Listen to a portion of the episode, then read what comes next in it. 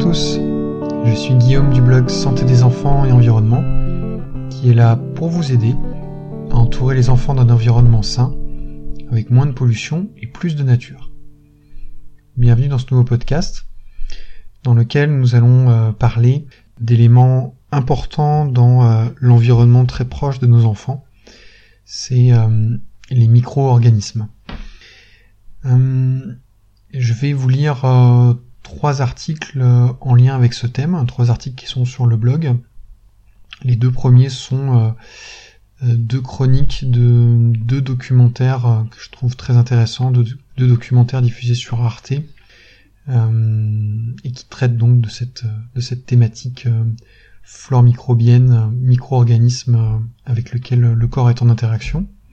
Le troisième article présente un certain nombre de conseils pour entretenir et restaurer euh, la flore euh, microbienne des intestins, une des mieux connues aujourd'hui. Elle présente donc un certain nombre de conseils euh, mis en avant par un expert, une référence mondiale sur la thématique qui s'appelle Jeff Leach.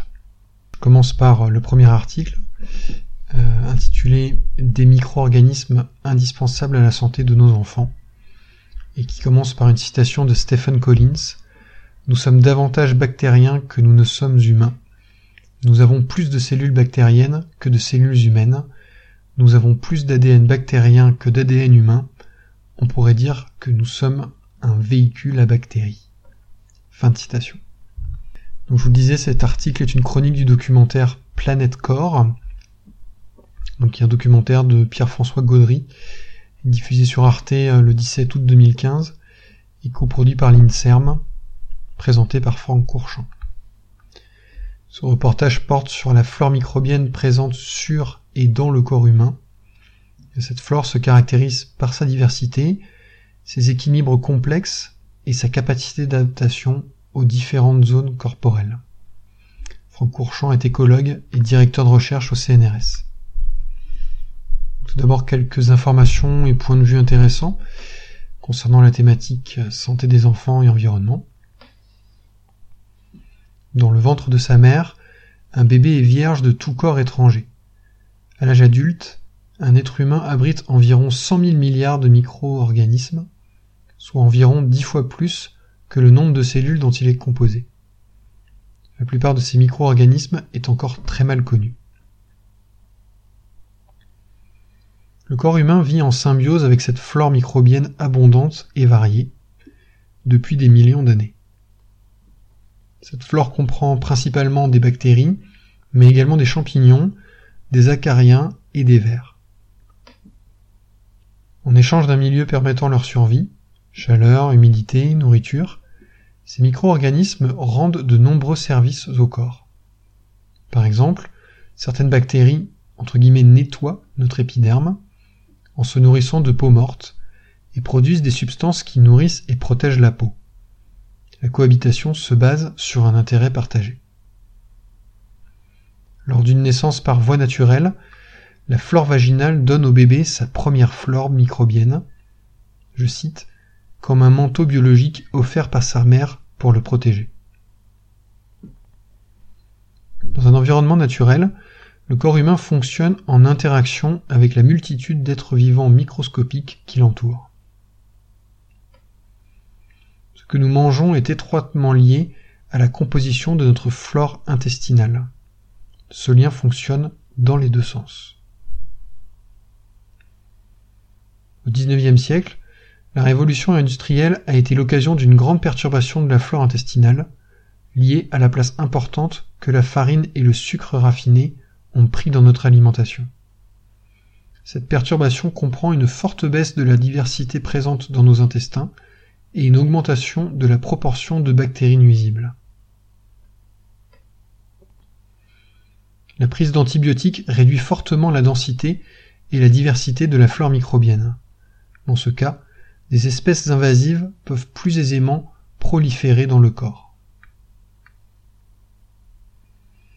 Réensemencer des intestins avec de bonnes bactéries est techniquement possible. Cela peut se faire notamment par une transplantation de matière fécale. Lorsqu'ils sont ingérés, les micro-organismes peuvent traverser la barrière acide de notre estomac. Comment est-ce possible? Tout d'abord, au cours de la digestion, le pH n'est pas toujours très bas. Il ne descend vers 2 qu'à la fin du processus digestif. La plupart des aliments ne rencontrent donc pas un pH aussi acide. Et par ailleurs, quand un morceau d'aliment reste relativement intact, l'acidité n'en stérilise que l'extérieur. Si des micro-organismes se trouvent à l'intérieur de ce morceau, ils ne seront pas exposés à l'acidité de l'estomac. Si la paroi de nos intestins est endommagée, elle devient perméable et peut laisser passer certains micro-organismes dans le sang. Dans ce cas, le système immunitaire doit être suffisamment performant pour les repérer puis les neutraliser.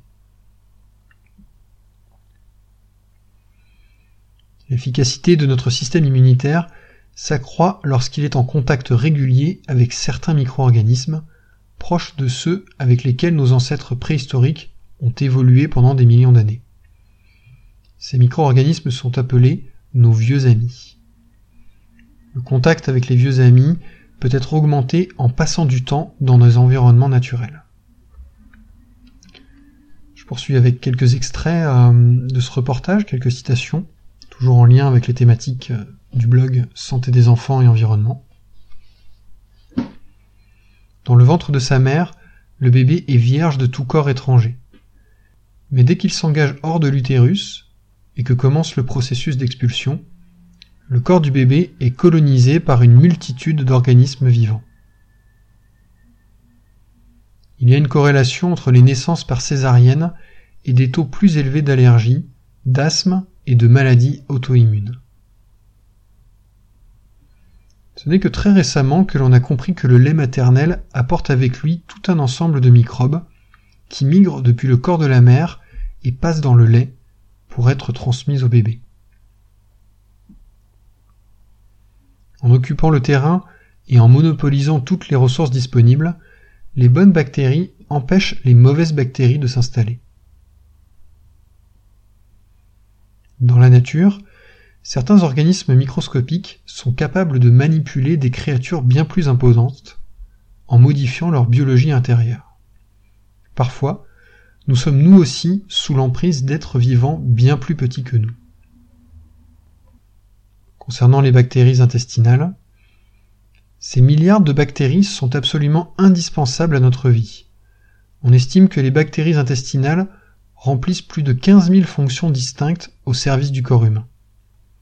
Elles favorisent la digestion des aliments, elles permettent l'absorption et la fabrication de vitamines essentielles, elles nous protègent aussi contre les micro-organismes nuisibles. Les bactéries intestinales sont connues depuis longtemps, mais on commence seulement à prendre conscience de leur importance. La consommation de fruits et légumes favorise la diversité bactérienne. Et dernière citation, la variété des espèces est essentielle dans nos intestins. Voilà pour ce premier reportage. Je vais maintenant vous lire la chronique d'un deuxième reportage diffusé sur Arte qui me paraît vraiment très intéressant. Euh, donc le titre de la chronique était Les pensées des enfants peuvent être influencées par la santé de leur ventre. Chronique commence par une citation de Nietzsche. Le sérieux ce symptôme évident d'une mauvaise digestion. Fin citation. Donc il s'agit d'une chronique du documentaire Le ventre, notre deuxième cerveau, un documentaire de Cécile Dangean, diffusé sur Arte en 2013. Ce documentaire décrit l'influence qu'a notre ventre sur nos pensées, nos émotions et notre comportement. Cette influence est très significative. Le ventre est donc surnommé notre deuxième cerveau. Si nos pensées ont le pouvoir d'influencer notre vie, alors il est essentiel de connaître ce qui influence nos pensées. Je commence par quelques informations et points de vue euh, qui me paraissent intéressants et qui concernent la thématique santé des enfants et environnement. Le ventre comprend environ 200 millions de neurones qui tapissent la paroi de nos intestins. C'est à peu près le même nombre de neurones que celui du cerveau d'un petit animal, un chien ou un chat, par exemple. L'ensemble de ces neurones, appelés cerveau entérique, interagit avec l'ensemble des neurones situés dans notre tête, appelé cerveau central. La digestion est un processus très complexe, elle nécessite d'être pilotée par de nombreux neurones. C'est pourquoi la sélection naturelle a produit un cerveau entre guillemets délocalisé, dont le pilotage local est plus efficace. La communication entre les deux cerveaux s'effectue par l'intermédiaire du nerf vague, dans les deux sens. Nos pensées ont une influence sur le fonctionnement de notre ventre, notamment la digestion, mais le fonctionnement du ventre influence également nos pensées et nos émotions. L'interaction entre nos deux cerveaux reste encore aujourd'hui mal comprise. Notre ventre comprend également 100 000 milliards de bactéries. C'est dix fois plus de bactéries qu'il n'y a de cellules dans notre corps, mille fois plus de bactéries qu'il n'y a d'étoiles dans notre galaxie. L'ensemble de ces bactéries est appelé microbiote intestinal. Il pèse environ 2 kg. Par l'intermédiaire du cerveau entérique et du nerf vague, ces bactéries peuvent influencer notre comportement et nos choix. La sérotonine est un neurotransmetteur lié à la sensation de bien-être et à la gestion de nos émotions. 95% de la sérotonine est produite par le cerveau entérique. Au cours de la digestion, le microbiote intestinal aide le corps à identifier ce qui est toxique. En complément des analyses de sang et des analyses d'urine, les analyses de sel devraient bientôt faire partie des outils classiques de diagnostic des médecins. Ces analyses permettraient de mieux connaître la composition du microbiote intestinal. Cette connaissance permettrait d'identifier des prédispositions pour diverses maladies de civilisation, diabète, maladies cardiovasculaires, maladies du foie, etc. Pour modifier le microbiote d'un être humain, deux outils sont disponibles. Les antibiotiques, qui permettent de tuer les mauvaises bactéries, et les probiotiques, qui permettent d'ajouter des bonnes bactéries. Néanmoins, l'efficacité de ces derniers fait débat. Les bactéries sont capables d'influencer notre cerveau selon leur propre intelligence. Après le cerveau entérique, notre deuxième cerveau, le microbiote intestinal peut être considéré comme un troisième cerveau. Dans notre environnement quotidien, nous sommes entourés d'un grand nombre de bactéries. Ces bactéries ne restent pas à l'extérieur de nous, elles nous pénètrent et font partie de nous. La frontière entre le soi et le non-soi, entre le moi et l'extérieur, devient floue et laisse place à une continuité biologique dont la complexité nous dépasse. je continue avec quelques extraits et citations de chercheurs euh, en lien avec la thématique santé des enfants et environnement, et donc euh, extraites de, euh, de ce documentaire. On savait que nos émotions pouvaient influencer notre ventre. Maintenant, ce que cela démontre, c'est que notre ventre lui aussi est capable d'influencer nos émotions. L'inconscient, cette notion découverte dès l'Antiquité et réinventée par Sigmund Freud, serait-il situé dans notre ventre? Notre capacité à penser de manière positive, à résister à la dépression et à l'anxiété, peut être influencée par les messages que le ventre envoie au cerveau. Certaines maladies neurologiques, comme la maladie de Parkinson ou la dépression, pourraient même trouver leur origine dans notre ventre. Le ventre comme une fenêtre ouverte sur le cerveau est une idée qui a été validée pour la maladie de Parkinson. La question qui se pose maintenant, et que l'on va aussi explorer, c'est de voir si cette hypothèse s'applique à d'autres maladies dégénératives, en particulier la maladie d'Alzheimer, ou à des maladies comportementales, comme l'autisme, ou encore à des pathologies psychiatriques. Évoquant les cellules du corps humain, je pensais jusqu'à il n'y a pas longtemps que c'était ça, moi. Et puis j'ai découvert que non, qu'en fait, ça, c'est un petit bout de moi, et qu'il y a un énorme bout qui est composé de bactéries microscopiques. En fait, je suis un écosystème. Nous sommes davantage bactériens que nous ne sommes humains. Nous avons plus de cellules bactériennes que de cellules humaines. Nous avons plus d'ADN bactérien que d'ADN humain. On pourrait dire que nous sommes une sorte de véhicule à bactéries. Le plus grand système immunitaire de notre corps est situé dans notre intestin, et il est éduqué par nos bactéries qui l'informent des dangers potentiels. C'est parce qu'il est exposé à une multitude de bactéries que le système immunitaire est efficace. La prise d'antibiotiques par la mère ou par l'enfant, la naissance par césarienne, le biberon plutôt que l'allaitement, ou encore l'excès d'hygiène, chacun de ces événements réduit le contact avec les bactéries et appauvrit le microbiote de l'enfant. Une souris stérile, sans aucune bactérie, se comporte de façon très étrange. Elle prend des risques. Elle est presque irresponsable. Quand vous mettez des bactéries dans le ventre de ces souris, leur comportement change. Elles ne prennent plus autant de risques. Elles deviennent très prudentes. Peut-être que les bactéries disent Nous voulons survivre, donc nous voulons que vous vous comportiez bien.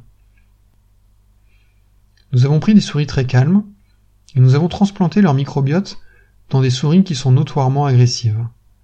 Et les souris agressives sont devenues calmes. Ensuite, nous avons fait l'expérience inverse. Nous avons pris des souris très calmes, et nous leur avons donné le microbiote de souris agressives. Et les souris calmes sont devenues agressives.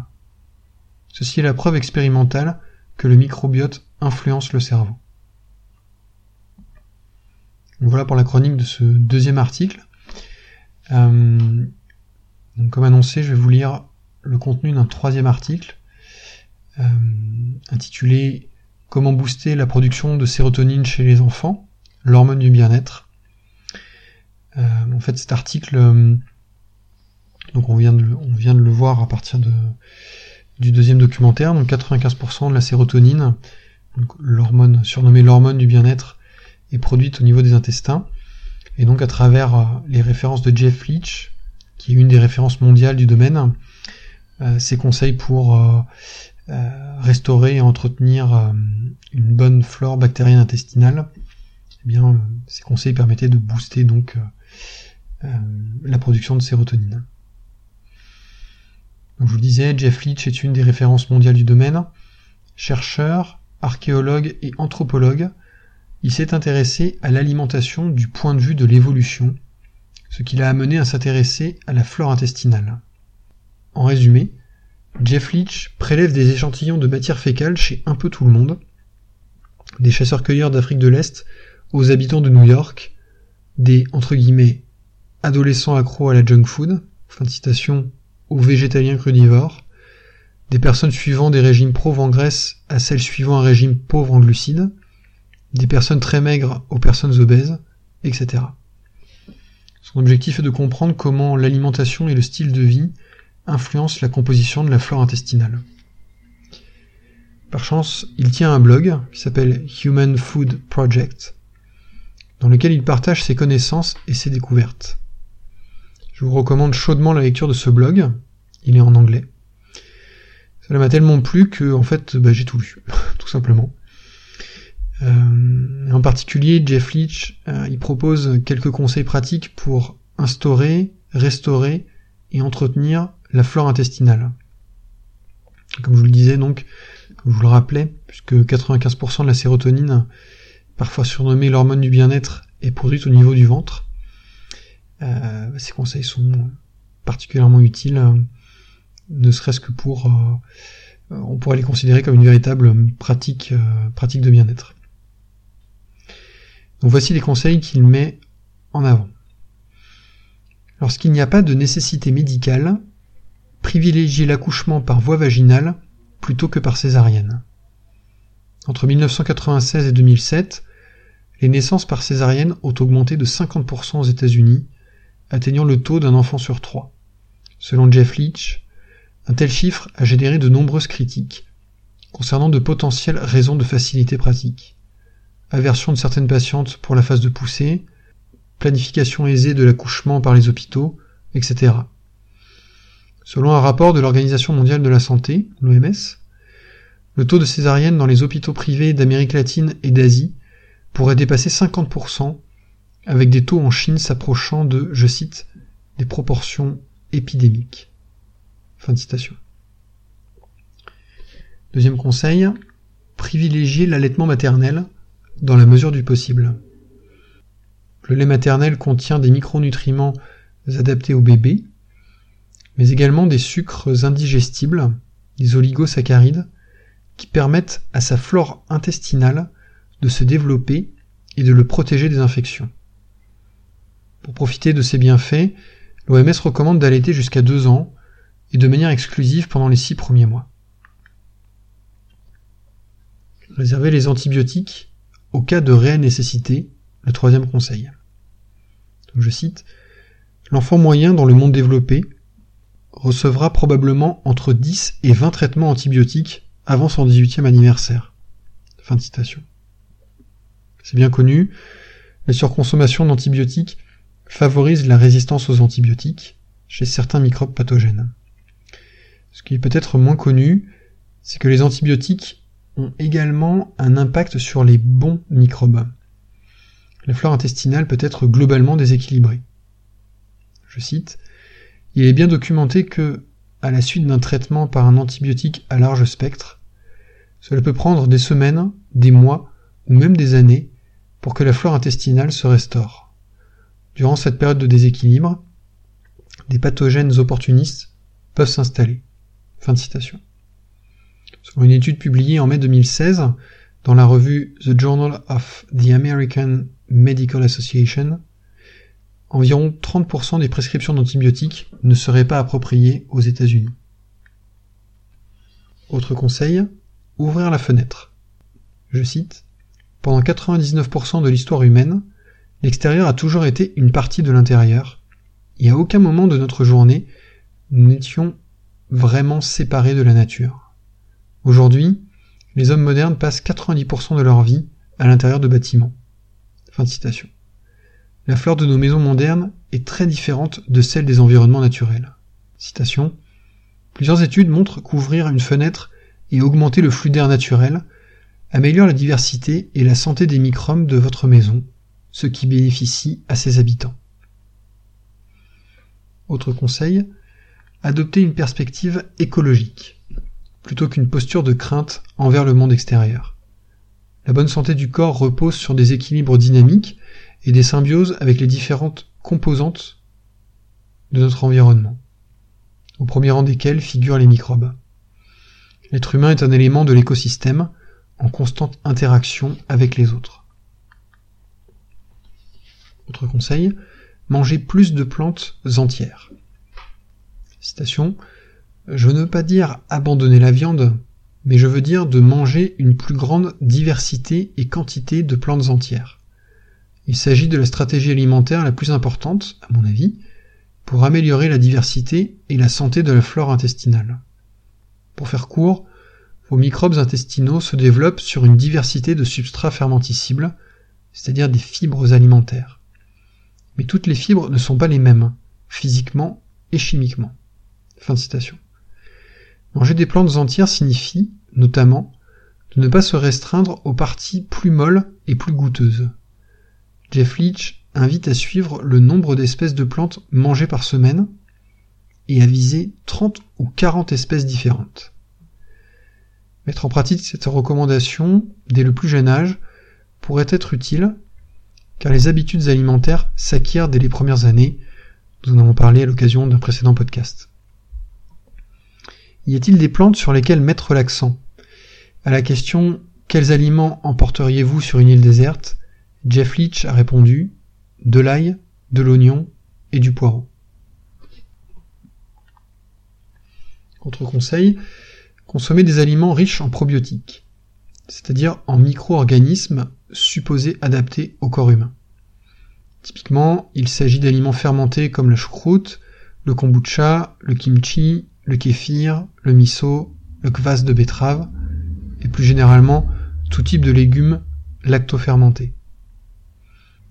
La prise de probiotiques en gélule peut aussi être envisagée. D'après Jeff Leach, les travaux de recherche correspondants ne sont pas toujours conclusifs. les mécanismes en jeu restent encore insuffisamment compris.